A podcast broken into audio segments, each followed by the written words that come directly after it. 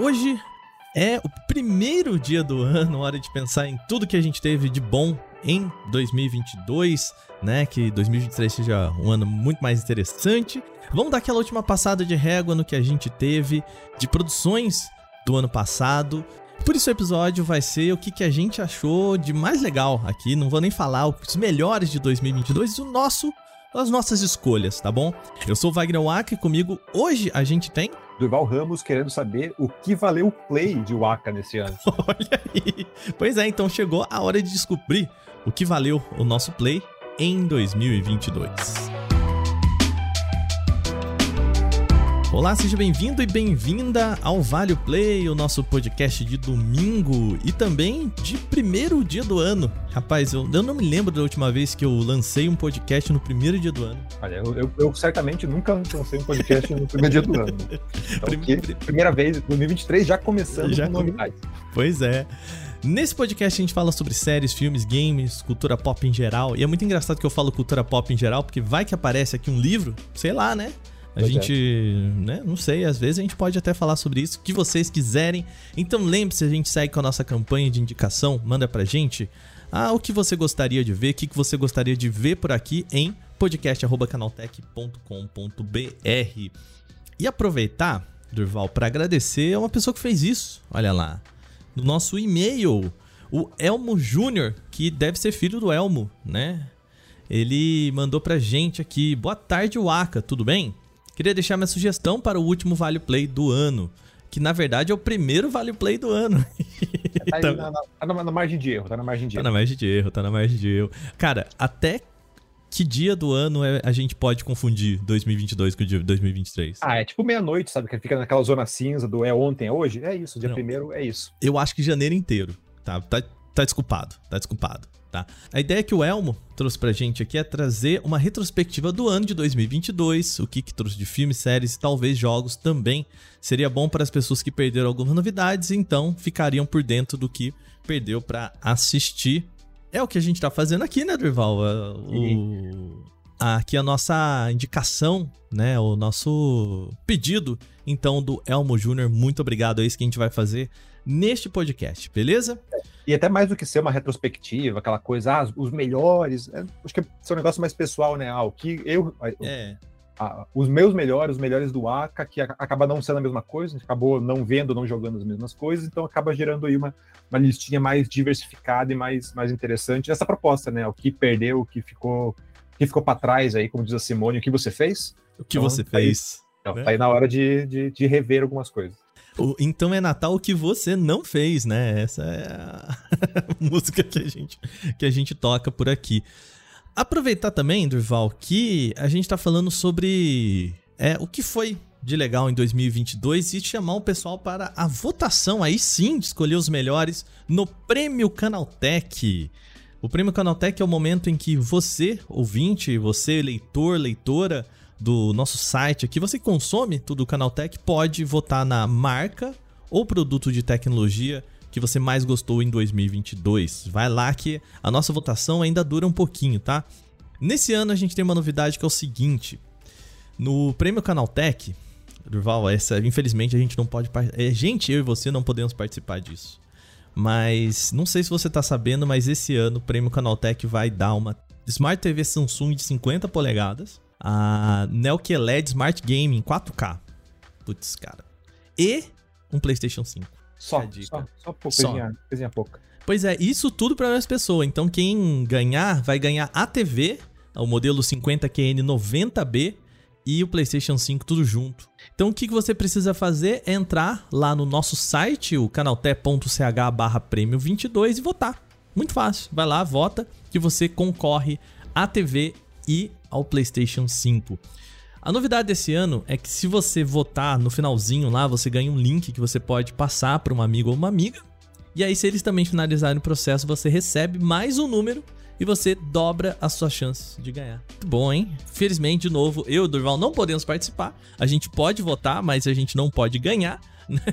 Só fica chupando o dedo aqui. Eu tô namorando essa TV faz um tempo, hein? Ia lá. Eu, eu, eu tenho que votar, inclusive eu tenho que entrar lá e votar eu ainda não fiz isso, mas vamos lá, todo mundo então Fica a dica, entre em canaltech.ch barra prêmio 22, participe e lá também no nosso site tem o regulamento e o número de autorização do CCAP para você acompanhar e ver tudo certinho, beleza? Então vamos lá, vamos falar sobre o que, que a gente gostou em 2022.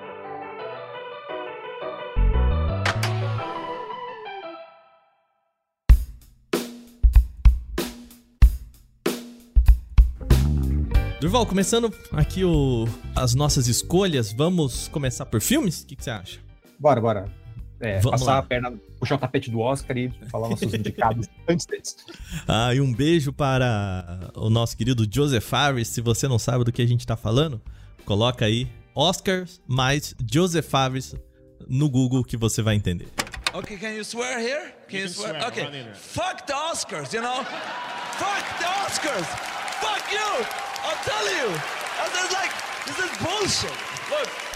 Bom, Durval, qual que é a sua primeira escolha em relação a filmes? Ó, então acho que eu até listei aqui, tá meio fora de ordem, não sei se tem um primeiro, um segundo lugar, mas eu acho que meio que unanimidade, talvez esteja até na sua lista, um filme que a gente já falou aqui no podcast, que é o Top Gun Maverick, né? O retorno do, do Tom Cruise e a vida de aviação aí, uma, não era nenhuma franquia, né? Uma, era um filme meio isolado ali dos anos 80, que tinha esse ar de clássico, que voltou. Eu mesmo me perguntava, do tipo, putz, por que vão trazer esse filme de volta? Tá completamente fora de, de, de, hype, ninguém tá esperando esse filme, e o filme veio calando a minha boca, assim, tipo, que filme divertido, que história bacana. Não é nada original, nada fora da casinha, mas, cara, faz valer cada, cada momento ali no cinema uma história redondinha que homenageia muito bem o original, mas vai para frente, não fica se apegando, não faz o Star Wars Episódio 7, sabe? Que fica só uhum. é, regurgitando ideias antigas. Não, tipo, ele pô, faz as homenagens que precisa fazer, mas leva a história para frente e apresenta novos personagens, tudo muito legal. E com cenas incríveis, né? A gente comentou, a gente entrevistou o pessoal aqui. É, o responsável para fazer a captação de imagens aéreas e é um troço que faz diferença. Assim, foi uma das minhas melhores experiências de cinema nesse ano. E sabe o um negócio interessante? Também tá na minha lista, Durval, porque a gente falou sobre Avatar aqui, né? E, bom, eu tive essa chance também de, de ver. O que me traz no Top Gun Maverick e que eu não senti no Avatar porque a gente tá. Eu, por que, que eu tô comparando os dois, né? São duas é, voltas a um filme que tava muito lá atrás. Eu acho que o Top Gun ainda mais, assim, muito, ele é muito um filme da sua época, assim, né? É, Mariners, aquele negócio, né? Muito caça e tal. E ele consegue atualizar isso muito bem. Ele, ele entende o que ele precisa deixar lá atrás, ele entende o que ele precisa fazer de legal e ele entende o quanto a parte técnica consegue levar o filme. E eu acho que é exatamente o que Avatar não consegue fazer. Pois é, sabe? É, exato. Acho que bem, é um, é um paralelo legal, assim. Tipo, embora à primeira vista não pareçam filmes que comparáveis, assim, mas acho que os dois estão uhum. nesse pé de igualdade. Ah, são sequências que estavam até meio esquecidas, assim, dá pra falar do Avatar, embora esteja aí 13 anos, de um filme recente, entre aspas, mas, tipo, ah, não tem um hype em torno de Avatar, né? Então voltaram, os dois filmes voltaram no mesmo ano e tipo, dá pra ver bem essa diferença que você, que você apontou. É, porque o, o. Eu acho que a questão técnica em Top Gun Maverick é a cereja do bolo. E a questão técnica do Avatar é o, é o, é o recheio, né? E, enfim. Mas é um excelente filme. Eu acho que. Eu vou deixar aqui também o link na descrição. A entrevista que a gente fez com o Kevin LaRosa esse ano, né? Que é o, o coordenador técnico aí que botou todo mundo no ar. O cara, a, a função dele é pilotar um avião para filmar outros aviões. É, que, que profissão, né? profissão perigo, literalmente, né? Profissão perigo. Pois é. Durval, eu vou puxar um outro aqui, que eu acho que deve estar na sua lista também, eu queria saber. Que é o Tudo em Todo Lugar ao mesmo tempo. Eu sempre esqueço qual que é a sequência da, das coisas, né? Tudo em Todo Lugar ao mesmo tempo. E, para sua surpresa, esse é um dos filmes que eu não vi esse ano. Que isso. Esse é um, dos, é um dos puxões de orelha aí da Simone né, em mim, que eu não vi uhum. porque ele, ele estreou bem ali num comecinho do ano, um momento meio conturbado de muita coisa acontecendo, muita coisa saindo. Até, não, depois eu vejo, depois eu vejo. Cara... E daí eu acabei não vendo, saiu do cinema, entrou no. Vou esperar chegar no streaming. E daí não chegou e acabei não vendo. Eu acabei gerando um pouquinho de birra, porque ele começou a aparecer em todas as listas que a gente faz aqui no Canal Tech. Então eu tinha que escrever sobre esse filme toda semana. Eu já estava cansado dele antes de ver. E daí eu fiquei, ah, depois eu vejo, depois eu vejo, depois eu vejo. E aí estamos aí agora no já 1 de janeiro e eu ainda não vi. Rapaz, então é, já fica a dica para você, Durval, aí aproveitar esse comecinho de ano mais, mais tranquilo. E que a gente tem. Porque eu sei que você assistiu uma outra produção com a Michelle Yeoh, né? Relativo ao mundo do bruxão. E que você, assisti, você assistiu o pior de Michelle Yeoh. Nossa, Michelle Yeoh, só pra né, no The Witcher, a Michelle Yeoh tá no, tá no The Witcher, ele está no modo totalmente pagando boleto aqui. tá no modo dívida, né? Modo joguei em Las Vegas, é isso aí. É, mas, cara, o, o filme, eu acho que por enquanto ele tá só no cinema ainda, né? Uh, na gravação desse programa, ele ainda tem salas aqui no Brasil, viu? Fica a dica, o, o, Não, mas ele tá, ele tá nas lojas também, né? Você já consegue comprar e alugar ah, é. ele pelo uhum. Google Play e tudo. Tá? Eu já pensei na possibilidade, mas aí sempre, ah, vou ver se, essa série meio descompromissada aqui e tal. E fui, estou empurrando com a barriga. Pois é. Aqui em São Paulo, na cidade de São Paulo, eu sei que ainda há. É, o filme ainda tá em cartaz no. Deixa eu ver. Ah, não, já sai. Ele sai aqui no finalzinho do ano, infelizmente. Então vai ter que ser na, na compra mesmo. Não, não, não, mas ainda assim, ainda assim, acho que esse é um bom, um bom indicativo do quanto o filme é bom. Assim, né? Sim, Embora não tenha poxa. visto, todo, tudo, tudo que eu li ele é é, positiva, assim, eu acho que mostra bem. Ele é um filme, se eu não me engano, ele saiu acho que em ma abril, maio, ele, ele saiu meio perto do Doutor Estranho, que eu lembro. Uhum. E, cara, são mais de seis meses esse filme em cartaz, assim, sabe? Então é um feito, feito e tanto. E ele é. Eu acho que essa comparação com o Doutor Estranho é muito importante porque ele é sobre isso, né? Ele é um filme sobre multiverso.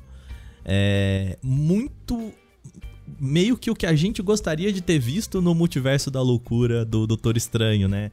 Que é um filme muito contido, assim, a hora que você fala assim, nossa, agora pode tudo, e de repente, é, pode tudo, mas não faz nada. E aqui é, é isso, ele faz tudo mesmo, assim, é. Desde você ter personagens que são é, amorfos, assim, né? Eu não vou dar spoilers do filme, mas é é, ele extrapola tanto que você chega umas horas que você fala, não acredito que eles fizeram isso, né?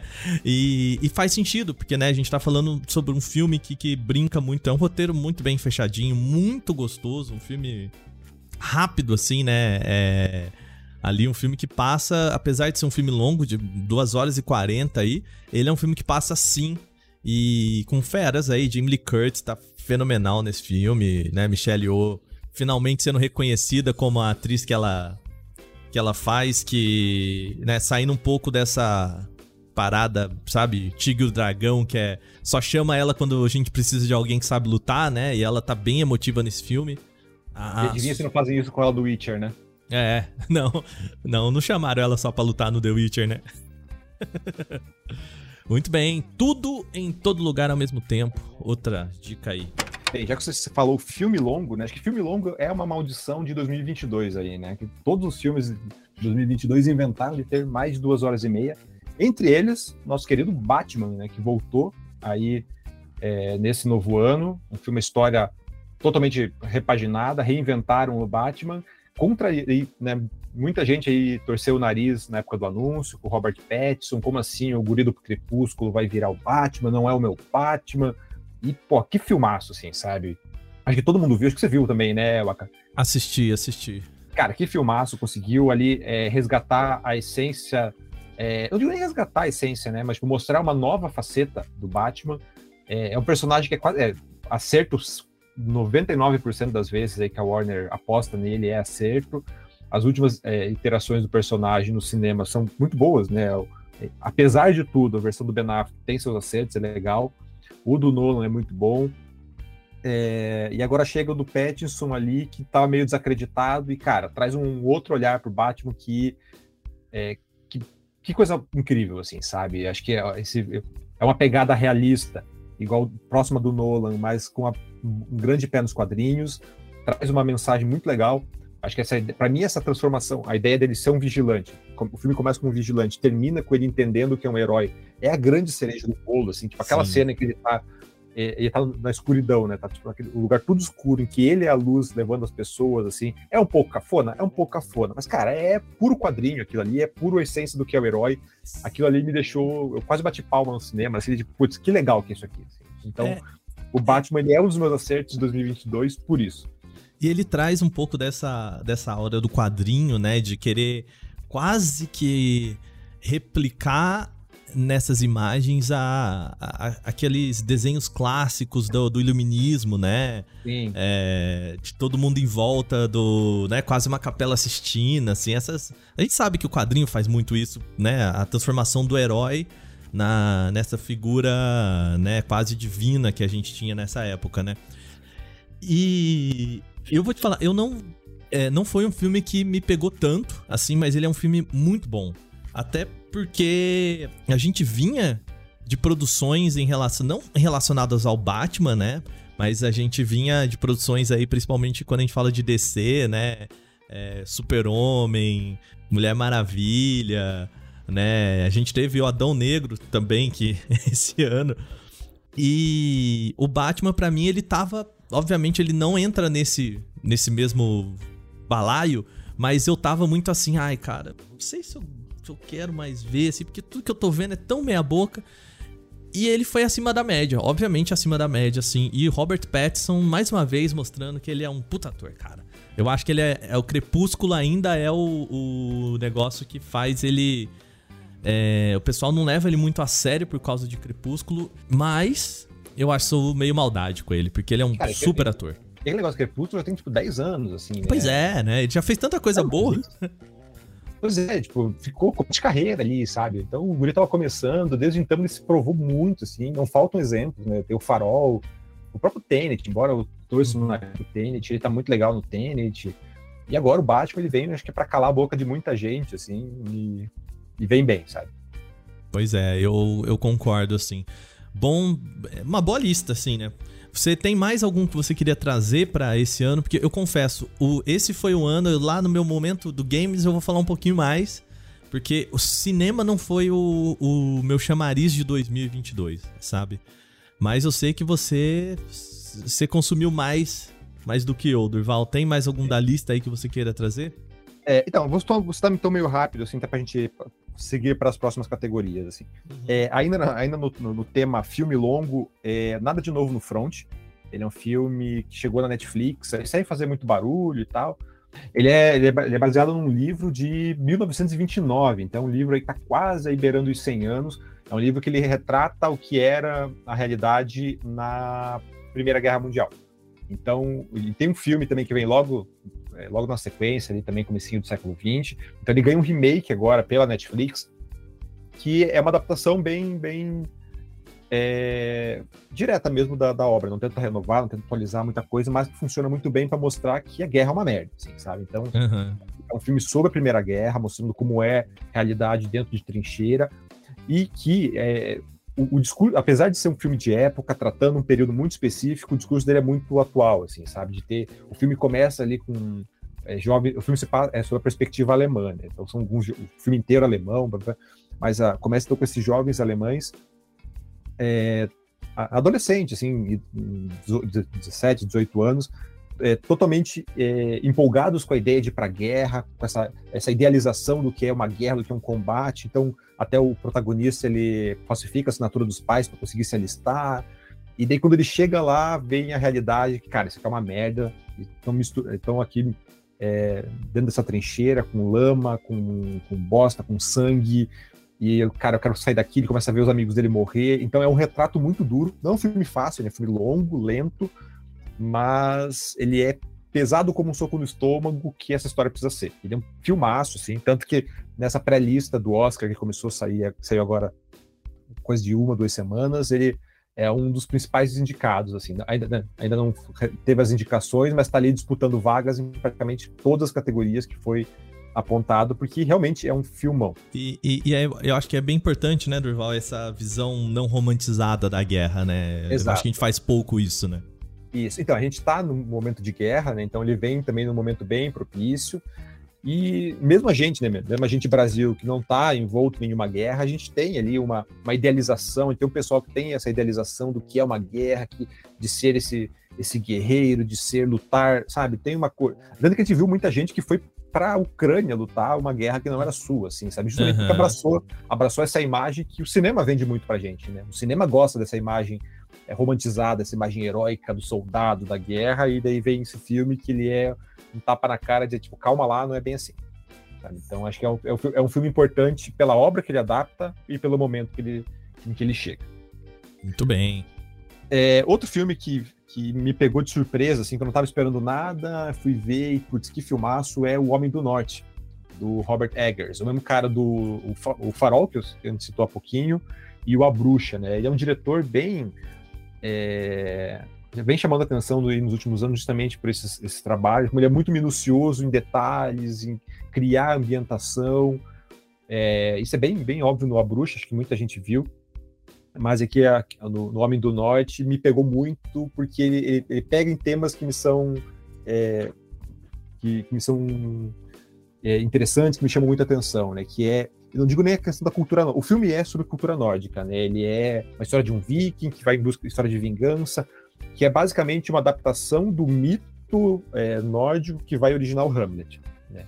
Então, basicamente é a história do Hamlet, só que com essa pegada mais viking, mais é, nortenha. Só que ele me pega não por isso, ele me pega pela construção cultural que ele faz, sabe? Então, todo o, peso dos, dos mitos, o, peso que a cultura dá às divindades, a como eles se relacionam, né? É, sem essa coisa meio fantástica de Odin aparecer, não, tipo, a relação é, profano e sagrada das pessoas, dentro daquela comunidade, é uma coisa em detalhes, assim, mas que dentro da história como um todo, dentro dessa história de vingança, que é uma história conhecida, deixa tudo muito mais rico, tudo muito mais interessante, assim. E com, né, tem um elenco incrível, a Nicole Kidman, o Ethan Hawke, o Scar, um dos, dos, dos 15 Skarsgårds que estão aí no, no, em Hollywood, mas é um elenco incrível, tá tudo só fera. bem, é só fera, assim, e que, cara, é, me, me ganhou essa empolgadaço, assim, assistir, daí assisti pro Canaltech, né, para fazer a crítica, saí, saí do cinema, já comprei outro ingresso, levei minha mulher, assim, cara, vamos ver, porque esse filme é incrível. Então tá aqui na minha lista de, de melhores do ano também. E por fim, para fechar aqui meu top 5 rapidinho, é um filme que não ah, estreou ainda. Oi. Ô louco, ô louco, olha aí, hein? A não estreou ainda. É, quer dizer, não estreou entre aspas, assim, ele, estre... Uhum. ele, estreia na Netflix na, quer dizer, não estreou pra gente que tá aqui gravando, né? Pra quem tá ouvindo já estreou. que é o Ruído Branco. Ele estreou no Netflix agora dia 30 de, de dezembro, mas ele já estava circulando aí algumas semanas no cinema, justamente por aquela estratégia da Netflix de botar em algumas salas para ele poder concorrer ao Oscar no, no ano seguinte. É, o, Ruído o Ruído Branco é um filme, é uma adaptação de um livro, é, um livro meio clássico ali dos Estados Unidos, da literatura americana, né? Do, do Dom DeLillo, e que chega agora na Netflix, é dirigido pelo Noah Baumbach, que é o mesmo cara do História de Casamento. Então ele tem o Adam Driver no papel principal, tem a Greta Gerwig, que vai fazer o Barbie também ali. E, cara, ele é um filme, de novo, também, não estava esperando nada, um filme que eu não, não, sabia de nada sobre ele, assim, eu não conhecia o livro. Fui ver totalmente ele é, às, cega, às cegas e que, que surpresa, assim. Ele é um tipo de. Ele é uma dramédia, né? Ele mistura ali uns momentos de, de drama com uma comédia bem particular, que eu imagino que ele não vai ser para todo mundo. Tanto que no cinema que eu fui, saiu, tinha gente xingando o filme, falando, ah, ele não é. Não é engra... Ele não é engraçado, não é emocionante, não é nada. E eu, eu e minha mulher, a gente saiu, tipo, cara, que filme incrível, que filme legal. Ele é. Ele conta a história de uma família. É, o filme se passa, se, engano, se eu não me engano, agora já esqueci a época, se eu não me engano, da década de 80 e daí é aquela é uma família, uma típica família não comum, assim, sabe? Tipo, ah, eles, se, se veem como uma família de margarina ali, a gente é uma família perfeita, mas a composição da família é bem bizarra, assim, tipo, ah, eu, eu tenho meu filho, ele tem a, fi, a, a, a, minha filha com um primeiro casamento, segundo filho com segundo casamento, um outro enteado, uma, uma salada louca ali. E daí acontece, nas, no meio dessa cidade, acontece um acidente de trem que bota uma nuvem tóxica ali e eles acabam tendo que lidar com esse quase fim do mundo. Só que o filme não é um filme de catástrofe, não é um filme tipo, putz, veio essa. A gente tá aqui diante da morte, temos que sobreviver e tal. O trailer passa essa imagem, mas não é nada disso. Esse é o ponto inicial da história. Né? O filme todo gira em torno do é, o, o, que as pessoas fazem diante dessa sensação de quase morte, né? Que, que sentimentos, que emoções vêm a partir disso. Uhum. E daí vem, vem desde a pessoa tendo que é, é, repensar suas relações, a pessoa encarando a morte, ver, tipo, encarando medos que ela tinha e que não externalizava, e tudo isso com uma, é, uma crítica social é, bem que o livro já traz, né? Uma, tem uma, uma, uma sátira social, né, uma crítica bem satírica da sociedade, da própria questão de, de do consumo, da, da, sociedade, da sociedade, capitalista, tá, tá, e tem uns dilemas metafísicos, assim. E, é, e é uma salada tão grande, assim, mas é tão delicioso você ver, sabe, tipo, desde a questão do humor, é um humor bem característico, que funciona muito bem, a questão, as questões dramáticas que funcionam também muito bem, e o filme ele é bem bagunçado, assim, tem muita gente falando ao mesmo tempo, falando coisas diferentes, ele é uma cacofonia, eu até botei isso pra minha, puxei isso pra minha crítica, assim, ele é uma grande cacofonia, que quando você isola, daí é, puxa a ideia do, do, ruído branco, né? Quando você isola tudo, né? você transforma todo esse ruído, esse barulho em ruído branco e foca em um ponto, você vai você vai, vai puxar uma mensagem. Então, para cada ponto que você puxar, você vai ver uma coisa diferente, quase um caleidoscópio, assim. Então, para mim foi uma das melhores, uma das coisas mais, uma das maiores surpresas, uma das coisas mais legais do filme, justamente isso, assim, putz, para cada ponto que eu olhava do filme, eu vi algo diferente, eu vi uma coisa, uma coisa nova. Então, tanto que agora, quando ele chegar na Netflix dia 30, né, eu vou querer ver de novo justamente para poder olhar ele por outros prismas. Então, então, histórias que chegam ao cinema, filmes que trazem esses múltiplos olhares, essas coisas tão diferentes, assim, me, me conquistam. E esse foi um dos, dos pontos de, que fazem de Ruído Branco um dos melhores de 2022 para mim. Muito bem, olha aí. Temos uma listinha boa. Vou depois eu vou pedir para você, Durval, a gente mandar e deixar também listado aqui pro pessoal que, que não pegou o nome aí, não precisa voltar, né? Deixar a lista toda aqui na descrição do nosso podcast.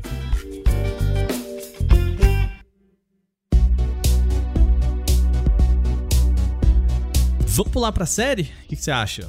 Bora, bora. Durval, então já que você falou aí bastante aí, não vou, deixa eu puxar uma aqui, que eu sei que é, conversando antes aqui na no, no pré-podcast, você não assistiu também. Outra falha aí do, do ano. Que é Ruptura, né? Que foi outro faladinho que você não viu, né? Outro, mais um aí, tô eu e o Elmo aí catando indicações aí que a gente quer pra, pra ficar em dia, Ruptura entre eles. Ruptura, que é uma série feita por Ben Stiller, né? Produzida pelo Ben Stiller. E que foi um achado, eu acho que desse ano, do Apple TV que, cara, eu acho que discutiu tanta coisa interessante para esse ano, um ano que a gente falou muito sobre trabalho, principalmente por conta dessas big techs entendendo, né, que, que não consegue pagar a conta, né? E a história do, do Ruptura, em inglês Severance, é que as pessoas trabalham para uma empresa que cria uma tecnologia que consegue separar o cérebro da pessoa em uma, né, uma consciência que só trabalha e uma consciência que só vive fora do trabalho, né? Então, a hora que você entra no elevador, bate o crachá, você meio que a sua consciência dorme e você só acorda a hora que você tá saindo do trabalho. E para muita gente que eu falo isso, fala: "Nossa, que benção", né? Que coisa linda, que delícia que deve ser você bater o cartão, não perceber, saber nem o que aconteceu no seu trabalho e voltar para casa e só descansar. Você vive em só o momento de descanso, né? E aí toda vez eu pergunto, tá, mas e se você for a consciência que só trabalha? Né? A discussão da série é muito essa também, assim, né? É bem Black Mirror, assim. Eu acho que tem muitos episódios de Black Mirror que discutem, né, essa, essa questão. E, cara, assim, é, é toda, todo o desenho dela, todo como ela foi pensado e o último episódio dessa temporada é um negócio assim que passa em 40 minutos que, que você não respira, assim, é, é fenomenal, assim, fenomenal o jeito que essa série termina e você fala assim, né? Aí é maravilhoso, Ruptura, Apple TV, maravilhoso. É, para mim, eu acho que foi a melhor coisa que eu assisti nesse ano. Foi Ruptura facilmente, assim. É uma série maravilhosa, maravilhosa. Durval, aproveita o começo do ano, hein? Aí vou, vou ver. Tenho... Então, o meu problema com, a, com, as séries da Apple é que não tem a Apple na minha TV. Daí eu tenho que ligar hum... o videogame, daí é uma etapa a mais que me dá preguiça, e daí eu já acabo caindo no comodismo do, do, do que já tá instalado. É. Não, eu, bom assim, eu vou falar, o Apple TV, eu, costumo dizer isso pro pessoal, né? Quando a gente fala, mas é Apple, Apple, eu não tenho dinheiro para pagar Apple. E eu falo, a única coisa da Apple que eu tenho dinheiro para pagar é o Apple TV Plus, né? Que é, era 9 reais, agora subiu para 14, né? Dos streamings que a gente tem, é tá ali no, nos melhores preços, né? Então... O pior até tem assinatura, porque né, eles deram com, com pro, quem tinha PlayStation 5 podia, uhum. assinar por seis meses. Eu tenho assinatura, eu não tenho ela é instalada na televisão, porque minha TV não tem não, não suporta. Então eu tenho que ligar o videogame e esse esse um passo a mais para assistir me dá preguiça e eu acabo não, não, não indo atrás. Você caiu nesse golpe também? Ou não? Do, qual, qual golpe? Caí muito Do golpes. Apple TV no, no, no, PlayStation 5? Caí, caí. É, então, eu também.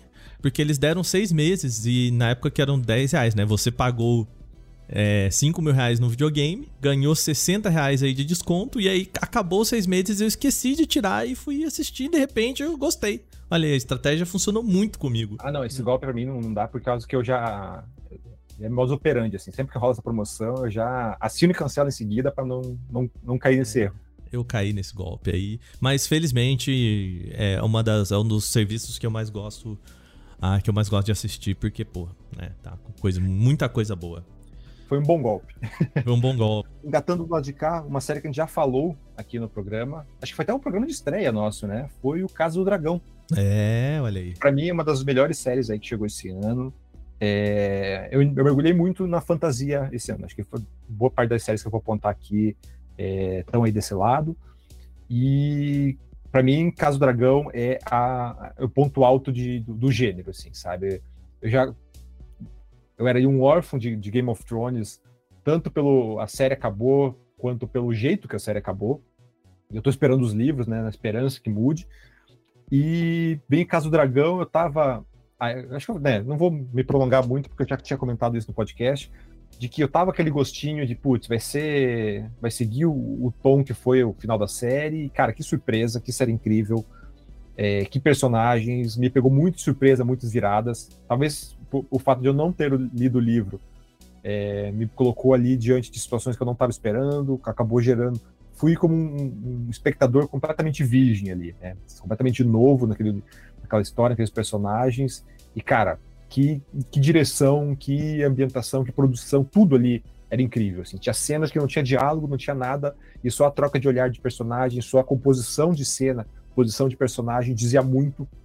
Então, é, e acabou até pesando muito contra outras séries, né? Eu até falei também na série, no, no episódio que a gente fez de Senhor dos Anéis, como o Senhor dos Anéis, para mim, foi prejudicado por causa do dragão, assim, porque o nível de produção, o nível de, dos roteiros, o nível de tudo era tão mais alto que Senhor dos Anéis acabou sendo ofuscado, e para mim acontece de novo com o Witcher, que eu né, que tava comentando mais cedo. Assim. O Witcher também, uma série que você passa, é uma série de, de, de fantasia, e daí quando você acaba comparando todos, cara, o quanto isso aqui é pobre, porque Caso do Dragão é tão bom, Caso do Dragão acerta, não digo em tudo, porque talvez tenha ali seus erros, mas acerta em tanta coisa que, cara, é uma das melhores coisas do ano aí pra quem é gênero. Aí eu vou te oferecer o que você me ofereceu, Durval. E, e dizer que a gente gravou, assim, acho que foi o episódio de estreia do nosso Vale Play. E até agora eu não terminei, você acredita? Que, que você tá fazendo com a tua vida, cara? Pô, vá. Vai ver 10 episódiozinhos ali pra você ficar desgraçado da cabeça, ficar torcendo pro personagem errado, é. Aí, tá vendo? Mano, mas eu. É, é, não que eu não tenha gostado, acho que a vida aconteceu e eu, e eu parei no meio do caminho, mas. É... Então, vamos combinar que 2022 também não foi um ano fácil, né? É, então, aí, né, muita coisa aconteceu, mas para te.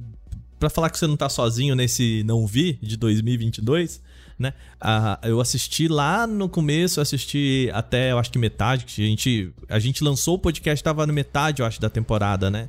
Não tinha saído tudo ainda, ou no comecinho, não, não me lembro, assim, tava bem no começo da, da temporada e eu não terminei de assistir ainda, mas preciso tirar esse, isso da frente. Ah, queria falar sobre Sandman, que foi um bafafado desse ano. Tá na tua lista também, ô Durval? Tá na minha lista aqui, bom, preciso dar uma desafogada aqui na minha, Cara, aqui, né, foi o, o, Acho que a discussão sobre Sandman, acho que foram duas bem interessantes, né? A, a transposição do, da estética quadrinho, né? Do jeito de contar histórias de quadrinho que veio pra série, né? Eu, incluso, não, não era um leitor de Sandman. Conhecia as histórias, mas eu nunca tinha lido os quadrinhos, né? Eu sabia do que se tratava, sabia, né? Obviamente sei quem é Neil Gaiman, já li outras coisas sobre ele. Né, outras coisas dele, mas Sandman em específico não. E quando ele dá aquela ruptura no meio da série e a série vira outra coisa, eu, fiquei completamente perdido. Né? E depois pensando, não, mas isso é quadrinho, né? Terminou um arco, começou outro. Eu achei que, como experimento, foi muito interessante, mas como experiência, é... não me caiu bem. É, eu não, eu não gostei, eu não gostei dessa virada que ele deu. Eu acho que quebra, para mim. A Netflix já adotou essa, essa, essa fórmula de é, lançar temporada em partes, cara, não custava ter feito é. isso com, sabe? Bota um mês de diferença entre um e outro ali, sabe? Duas semaninhas, não teria problema algum. É, dá um, dá um indicativo de que a gente tava falando de outra coisa, né? Porque eu caí esperando uma continuidade, de repente eu fiquei completamente perdido. E teve o New Gaiman pedindo, pedindo like, né, cara? Mendigando as visualizações ali. É, o New Gaiman falando, interage no meu publi aí no Instagram. que, que foi isso, cara? Assim, é, e, e, acendeu bastante essa discussão da Netflix de. Pô, as, não, acho que a gente concorda aqui, Durval, que Cinema foi um sucesso. Pô, né? É, Cinema é uma das melhores coisas da Netflix do ano, assim, disparado. É, não, e até de audiência, né? Tava ali no, no, no, é, no topo e tudo mais. É, só que parece que pra Netflix, se não for La Casa de Papel, se não for Round Six, né? Se não for Stranger Things, não é sucesso, né? E, e sei lá, acho que a gente precisa sentar um pouco e falar, pô, cara, essa série é uma boa série, com uma boa audiência e tá tudo bem, né? Calma, fera. Então, é, é que a impressão que dá, é, óbvio, a Netflix não, não, não, não é transparente em relação às métricas, às políticas que eles fazem de mensurar o que é sucesso e o que não é.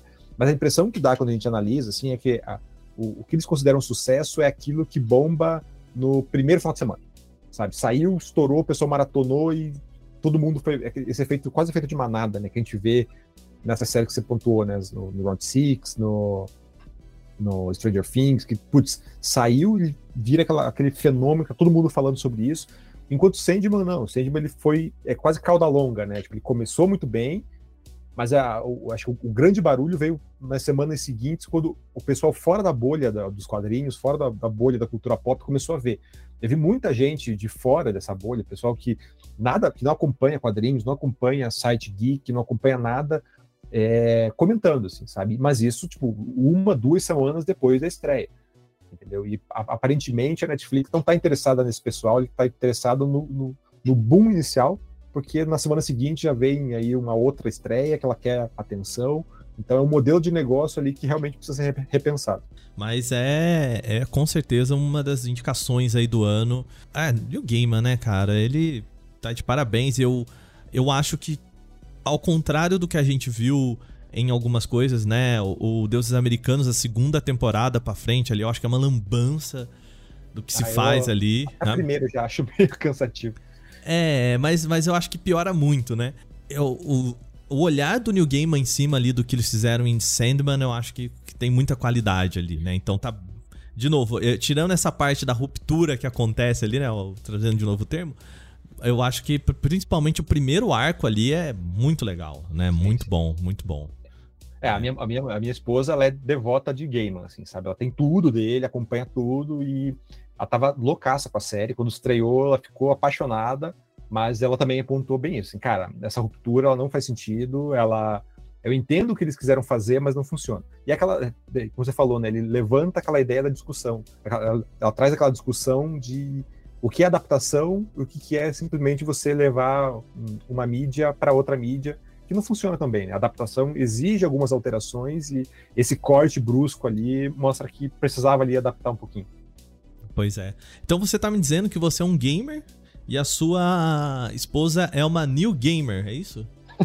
Infeliz... é, é, new gamer. a parte, inf, infames, a, não é a palavra, infames a parte é quase isso aí.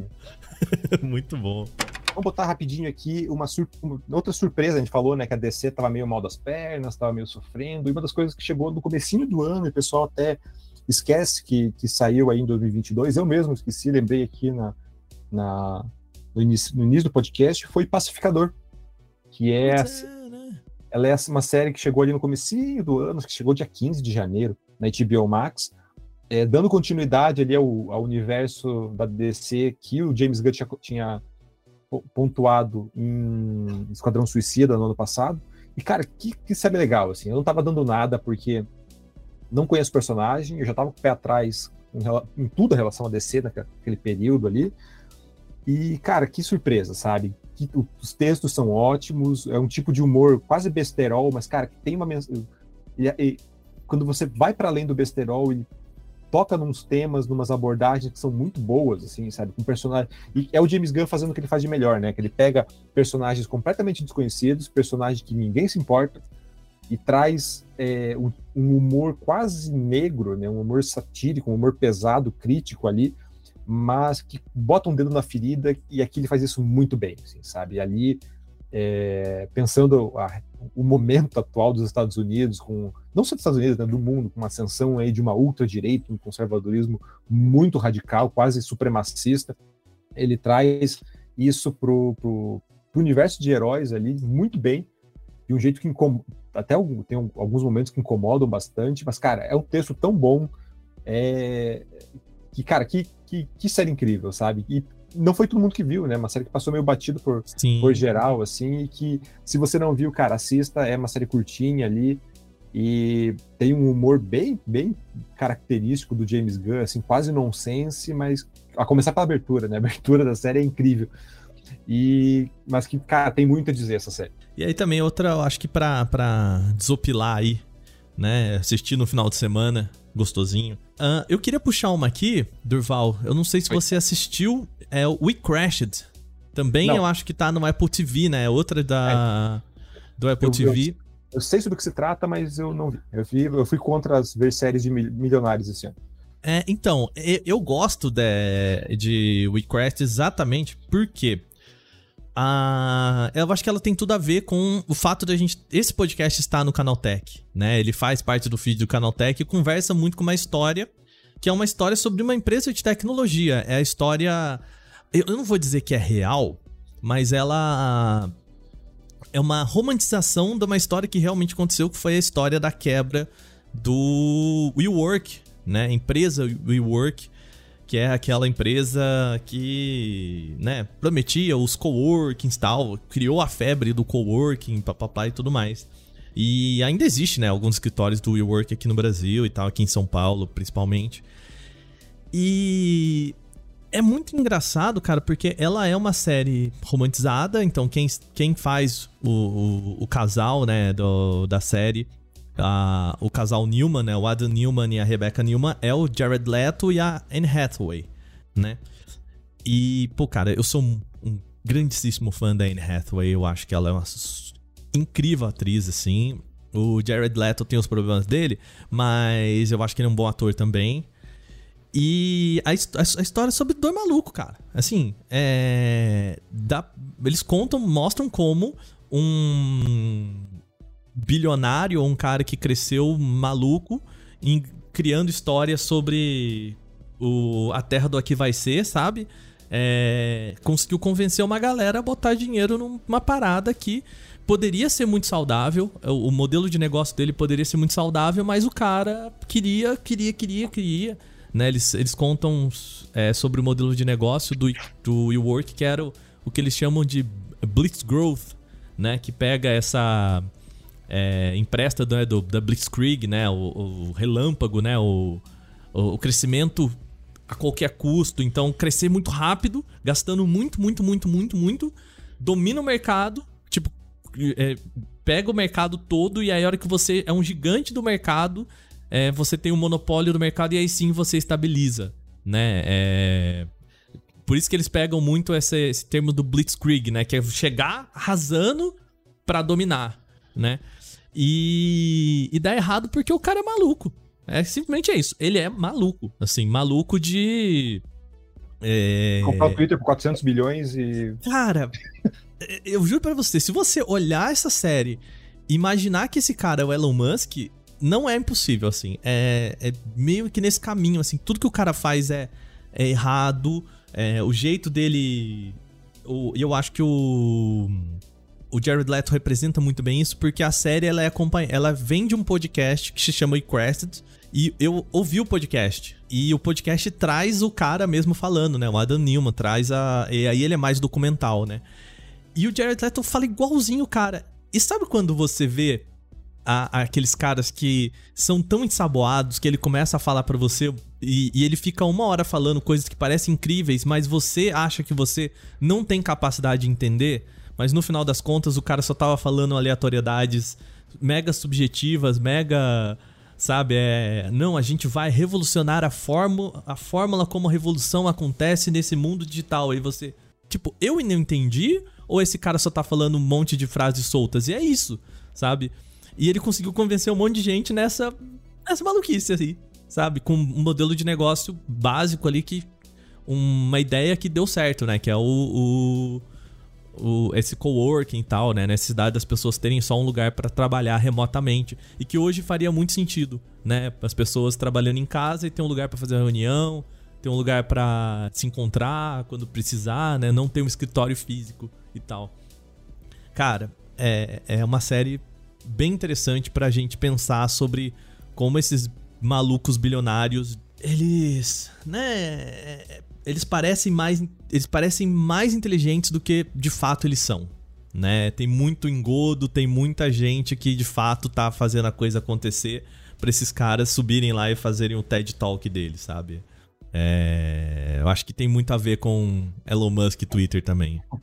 Eu vi, um eu vi um tweet sobre, sobre o Elon Musk essa semana que é, é, bem mais ou menos isso aí mesmo, assim, que quando ele falava de foguetes e de não sei o quê, eu como não entendia nada disso, achava ele genial quando ele começou a falar de, de redes e coisas que eu entendo, eu vi o quanto ele não, não entendia nada de foguetes e outras coisas que ele prometia antes. É, é isso, cara. E, e assim, a hora que você para e vê o. É, sabe o Elon Musk comprando o Twitter e perguntando pra galera no Twitter coisas de design. E aí você fala, cara, você, você pagou as pessoas que. As melhores pessoas que entendem sobre essa rede, entendem sobre o X para vir perguntar pro Twitter o que, que o Twitter acha que. Entendeu? E acontece algo muito parecido com o WeWork, sabe? Assim.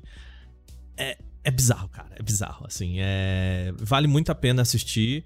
É uma série muito boa e que, diferente do Inventando Ana, que eu também acho uma série muito boa, que eu acho que a Shonda Rhimes ela perde a mão, né? Ela até fala assim: ah, é tudo aqui é verdade, exceto o que é mentira né? A brincadeira dela que ela fala no, no Inventando Ana.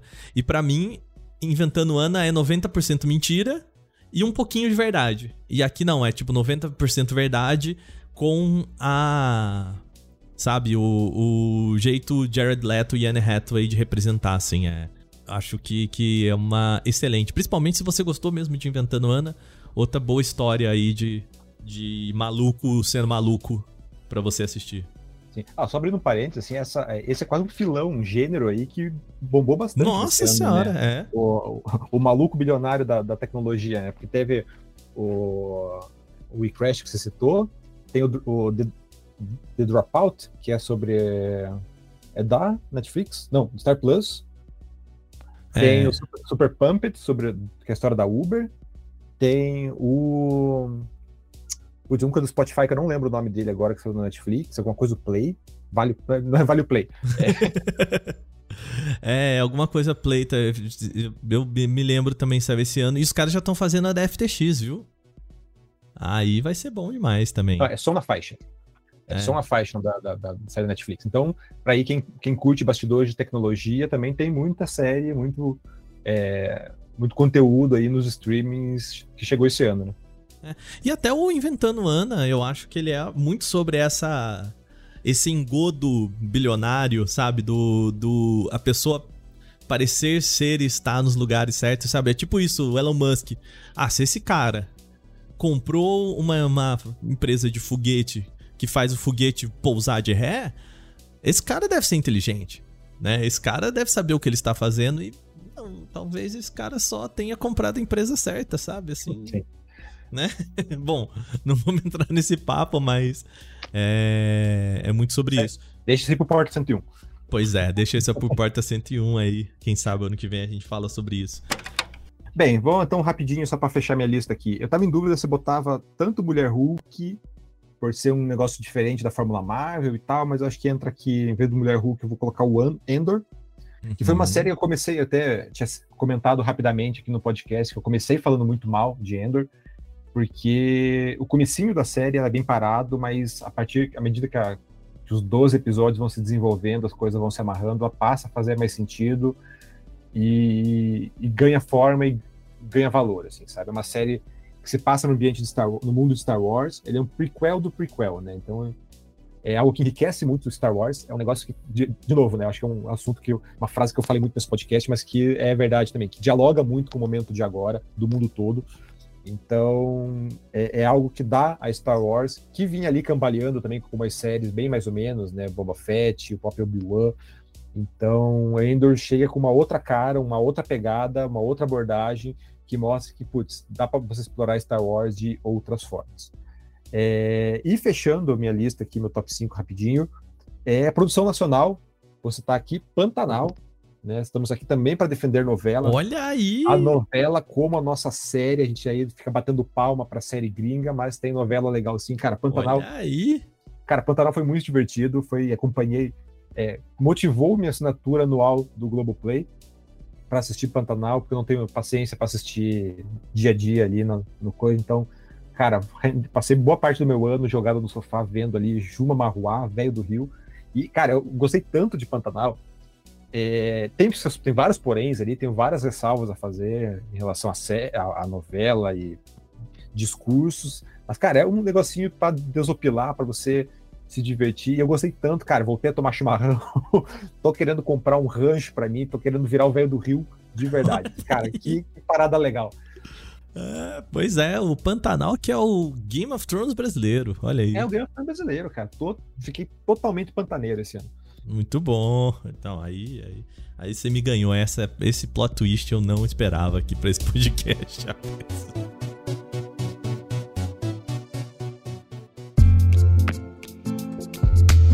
Bom, vamos fechar com games então? Vamos lá que já tá, já tá grandinho o podcast, hein? Uh, Durval, você disse que esse ano o, o, seu consumo foi mais de filmes e séries, né? Isso, joguei pouco, joguei mais coisas antigas ali do que coisas atuais, assim. Acho que até dá pra citar rapidinho as coisas atuais que eu joguei, só pra gente é, liberar o caminho para você. Cara, Elden Ring, né? Uhum. Foi aí meu, foi o meu GOT, foi o GOT também aí do The Game Awards. Jogo do ano de, de muita gente, né? Exatamente. Eu sou. Eu, eu não sou um maluco do, do, da From Software, né? Tipo, joguei acho que dois, dois Dark Souls só, mas eu sou apaixonado por Bloodborne. O Sekiro não joguei. Mas eu gosto muito desse o estilo narrativo da From Software, né? Tipo, o meu, eu tenho, sem exagero, eu tenho um mestrado sobre isso, assim, né? O meu mestrado é sobre Bloodborne.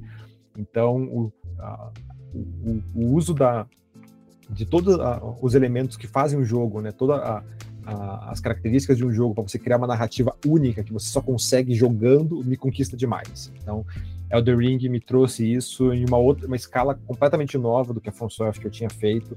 Então, cara, foi meu ponto alto fácil. Cara, é, eu vou fugir um pouco da, das. Eu acho que dos maiores nomes aí, né? A gente, pô, God of War, Elden Ring, tava aí no, nos jogos do ano para falar de, eu acho que duas coisas aí rapidinho então, que para mim foi o jogo do ano, que é o Immortality, né? O, o jogo de, o novo jogo do Sam Barlow aí que é para quem gosta de filminho, é o jogo de ver filminho, né? É, basicamente a, a brincadeira do, do Immortality, a gente chegou a falar um pouco sobre ele no The Game Awards, né? E é você descobrir o que aconteceu com a matriz chamada Marissa Marcel, que desapareceu e você tem ali uma coleção de fitas. É, você tem uma moviola e você vai ver os filmes que ela gravou. Ela gravou três filmes que nunca foram lançados e você tem acesso ao bruto desses filmes. E por conta de um de uma parada que acontece ali no começo do, do jogo, né? Não, não explica muito bem o que aconteceu.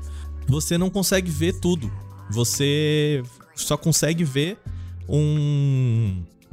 É, você só consegue ver uma, uma, produção nova ali, um vídeo novo, se você é, clicar em um objeto. Então você para a cena, você clicou num copo, ele vai mostrar outra cena que tem um copo. Você clicou no rosto da atriz, vai mostrar outra cena que tem aquela atriz naquele, naquele contexto, né? Se ela tá gritando, é outra que ela tá gritando. Enfim, né? Você pode clicar na tela e, e nesse caminho você vai descobrir o que aconteceu com a Marissa Marcel. Cara, assim, primeiro que são três filmes gravados para esse jogo, né? Já começa maravilhosamente a história que eles contam, é, é, é incrível, assim. Eu acho que é uma é, é um jeito de contar a história para mim muito singular, muito diferente do que a gente vê esse ano muito diferente até do que o próprio Sam Barlow já fez. Ele já lançou jogos, né? Os jogos dele é isso, é a brincadeira de. O Her Story é você assistindo a, a, um interrogatório de uma mulher, o Telling Lies é você acompanhando é, as câmeras, gravações de conversas de Skype, né? De, de conversas remotas e tudo mais. E agora você vê nesses vídeos de uma, de uma atriz assim. Putz, cara, tem um, um, uma segunda camada no jogo que é incrível, gostoso. É você sentar no sofá, solta o vídeo, aí você vai assistir outro vídeo, começa a montar esse quebra-cabeça. Eu, eu diria que Immortality é como se você montasse um quebra-cabeça, Durval. Sendo que a pessoa que vai te dar. É, sendo que você não tem acesso a todas as peças. É como se você estivesse montando um quebra-cabeça e eu vou te dando uma peça por vez. E você vai tentando adivinhar onde essa peça se encaixa na medida em que você vai ganhando essas peças, sabe? Essa experiência para mim é muito legal. Assim, é meio frustrante no começo, né? Mas legal, sabe? Sim. Mas então, é, eu, eu, cheguei a, a, ler sobre o, o e, tipo, é, é, se encaixa bem no que eu falei, né? Esse tipo de, como você me contou, de ser é uma narrativa bem única, bem que não daria para fazer em nenhum outro meio, só os jogos conseguem oferecer. E ele tá no Exato. meu radar, eu cheguei a baixar ele no, no Game Pass, só que eu não tive tempo para jogar. Então ele tá ali na minha lista para para jogar aí nesse comecinho de ano. Outro jogo que eu acho que brinca aqui com outra coisa que é isso que você falou, só funciona em videogame, isso é Tunic. É, chegou a jogar esse, ou Durval? Cara, esse eu joguei na nuvem, assim, rapidinho, para testar qual que era boa, entendi, daí tipo, ah, depois eu jogo. E tá lá. É, ele é um jogo de uma raposinha bem bem assim, é, quase low poly, assim, né? O, o, os personagens são quase voxelizados, assim, é bem bonitinho a estética dele. E ele faz uma homenagem aos jogos de plataforma ali da era PlayStation, né? Dos 32, 64 bits, assim, com uma visão isométrica. E que não é só visualmente uma celebração desses jogos, mas também a brincadeira dele é que os segredos do jogo já estão disponíveis para o jogador desde o início. Se você souber o que os botões que você tem que apertar, você não precisa pegar o power up, né? Você não precisa pegar um item novo. Você, se você souber os botões e tal, você já consegue abrir umas portas secretas, umas paradas assim. E você só descobre esses botões através do manual que o jogo tem. Ele tem um manual como o manual que a gente tinha nas fitinhas de Super Nintendo, Nintendo 64, no, no encarte dos CDs de PlayStation. Olha aí que. Meu Deus do céu, né? E a brincadeira dele é você achando páginas desse manual durante o jogo que vai te contar como você joga esse jogo, assim. O jeito final, né? O, puzzle final que ele brinca com essa ideia do mundo e desse manual. A hora que você entende o que ele tá te contando, você. Ah, é, cara, de explodir cabeça, assim. É uma das coisas mais, mais interessantes do, do, e de novo, né? Eu acho que a proposta de sair um pouco do, do da casinha. Eu acho que Elden Ring faz bastante isso, mas eu acho que God of War é meio que mais do, do, do, clássico jogo de videogame, né? É, tanto que eu nem quis colocar, para os jogos que eu joguei, eu nem quis colocar na minha lista aqui, que é God of War, Ragnarok, Horizon, é, Forbidden West, justamente por serem aquelas coisas, putz, é, é o mais do mesmo esperado, mais do mesmo que tipo, eu queria, mas tipo, não entra na minha lista de melhores do ano. É, não. E aí, enfim, é. Eu acho que essas são coisas bem diferentes para você que quer brincar com jogos bem legais, bons jogos que são bem diferentes. Eu acho que, que faz sentido. Para fechar, um que eu tô jogando até agora, assim, joguei ontem à noite, inclusive, antes da gravação desse podcast aqui no finalzinho do ano, que é Vampire Survivors. Cara, Durval, você jogou isso? Não, cara, vi todo mundo pirando nesse jogo, Meu amigo. Não... não, não, não, assim, se você não tem uma horinha sobrando livre, não, não começa. Porque a, a ideia é que você, você é um sobrevivente do universo de vampiros, né? E você tá no, no, ambiente. Cara, é um jogo muito simples, com uma arte muito simples. Depois foi melhorada, né? Eles começaram usando é, assets de Castlevania. E aí depois eles contrataram, inclusive, um artista brasileiro, que é o Glauber Kotak. Grande, grande Glauber aí, que fez Rogue Legacy 2, fez muita coisa bacana e tal. E pra, pra dar um, uma visão mais autoral, assim, pra arte, né? E o Glauber eu acho que fez um trabalho bem interessante nesse sentido. E tá no Game Pass. A ideia é você, cara, você sobreviver. Todos esses jogos estão no Game Pass, né? Que você citou. Todos, todos. Nossa, pior que é verdade. Todos estão no Game Pass, olha aí. E você é um personagem que tem que sobreviver por meia hora num, numa arena ali com inimigos vindo e você vai melhorando armas e tudo mais e descobrindo coisas nesse mapa. E a brincadeira deles é que você é o Bullet Hell, né? Você é o personagem que. É. Que você fica tão fodão que cuja ideia é essa, a hora que você consegue fazer todas as suas armas ficarem tão upadas, ninguém consegue chegar nem perto de você. E a adrenalina, né, essa dopamina é, pra, é, é o que traz aí a, esse gostinho, eu acho, pra, pra Vampires Survivors. É, outro jogo, jogo simples, gostosinho, tem até no celular aí. Você joga com uma mão só, assim, o bagulho é você andar pelo mapa. Tudo que você precisa fazer é isso. Maravilhoso. É que ó, você falou, né? Ah, não, não jogue se você tiver só uma horinha, porque para mim as minhas horinhas estão destinadas a Marvel Snap, cara. Que foi para mim uma das, das, coisa, das coisas mais legais que eu joguei esse ano, assim. Eu não sou muito de jogar em celular, mas, cara, tinha um joguinho de carta que chegou ali meio que sem fazer muito barulho. E, cara, que jogo divertido, sabe? Ele não é aquele esquema pay to win. E acho que foi o que me ganhou, sabe? Tipo, é um jogo que você joga ali. As partidas são muito rápidas, tem a, a dura dois, três minutos no máximo. São seis turnos só, então, tipo, é super rápido. E, cara, uma mecânica super simples de você dominar áreas e com personagens que você conhece, com efeitos muito legais, ele te incentiva a ficar testando decks e tal. E, cara, o simples fato de não ser pay to win, de não ficar forçando você a gastar dinheiro, para mim foi o que me ganhou, sabe? Porque tipo, é um negócio que me, me irrita muito em jogo assim. Eu não gosto tanto de jogar no celular, jogos multiplayer principalmente, por causa disso, assim, ele acaba virando um impeditivo e que aqui não é o caso, assim, sabe? Então, é, teve alguns dias que eu tive que, tipo, desligar o celular, eu tenho um outro celular para mobile, para jogos, assim, de vez em quando, fora do meu, fora do meu, meu caminho, porque eu tava dedicando tempo demais das minhas férias para jogar Marvel Snap, assim. então, é, para quem tá procurando uma diversão é, descompromissada e, cara, é, cara, é quase é jogo de banheiro, sabe? Você vai no banheiro ali e tal. Pô, vou ficar vendo, vou ficar rolando o Twitter? Não, vou jogar umas cartinhas aqui rapidinho e, e zarpar. Então, cara, Cê, perfeito. Você tava o meme do Cristiano Ronaldo, é pai, tenho fome, olha esse terreno, filho. Mais ou menos isso.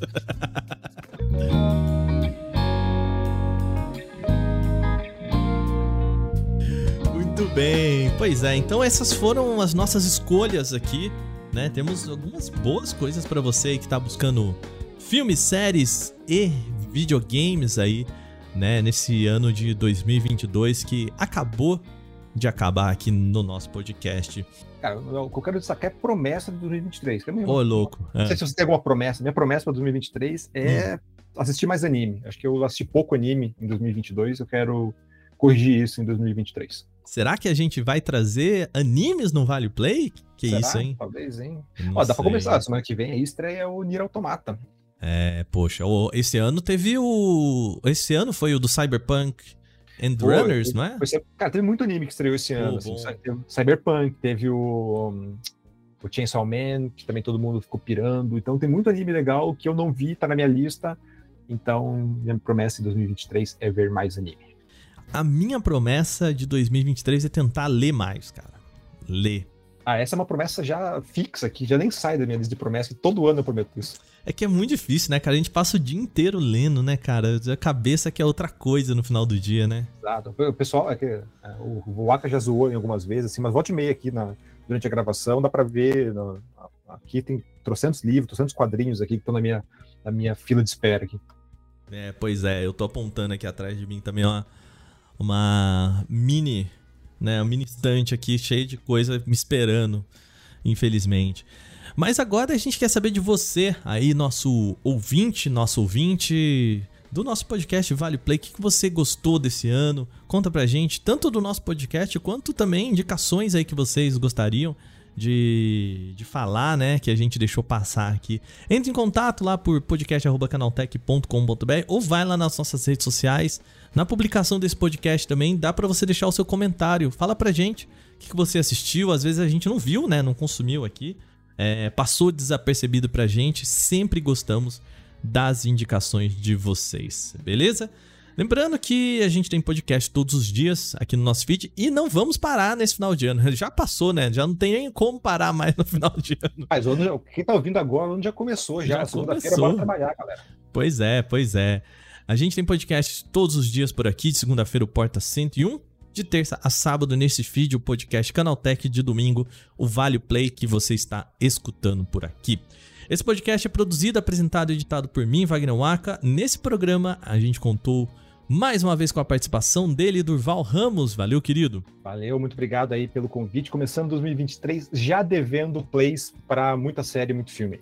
Pois é. A revisão de áudio é feita pela dupla Gabriel Rime e Mari Capetinga. A gente tem trilha sonora composta por Guilherme Zomer e a arte da capa é feita por Eric Teixeira.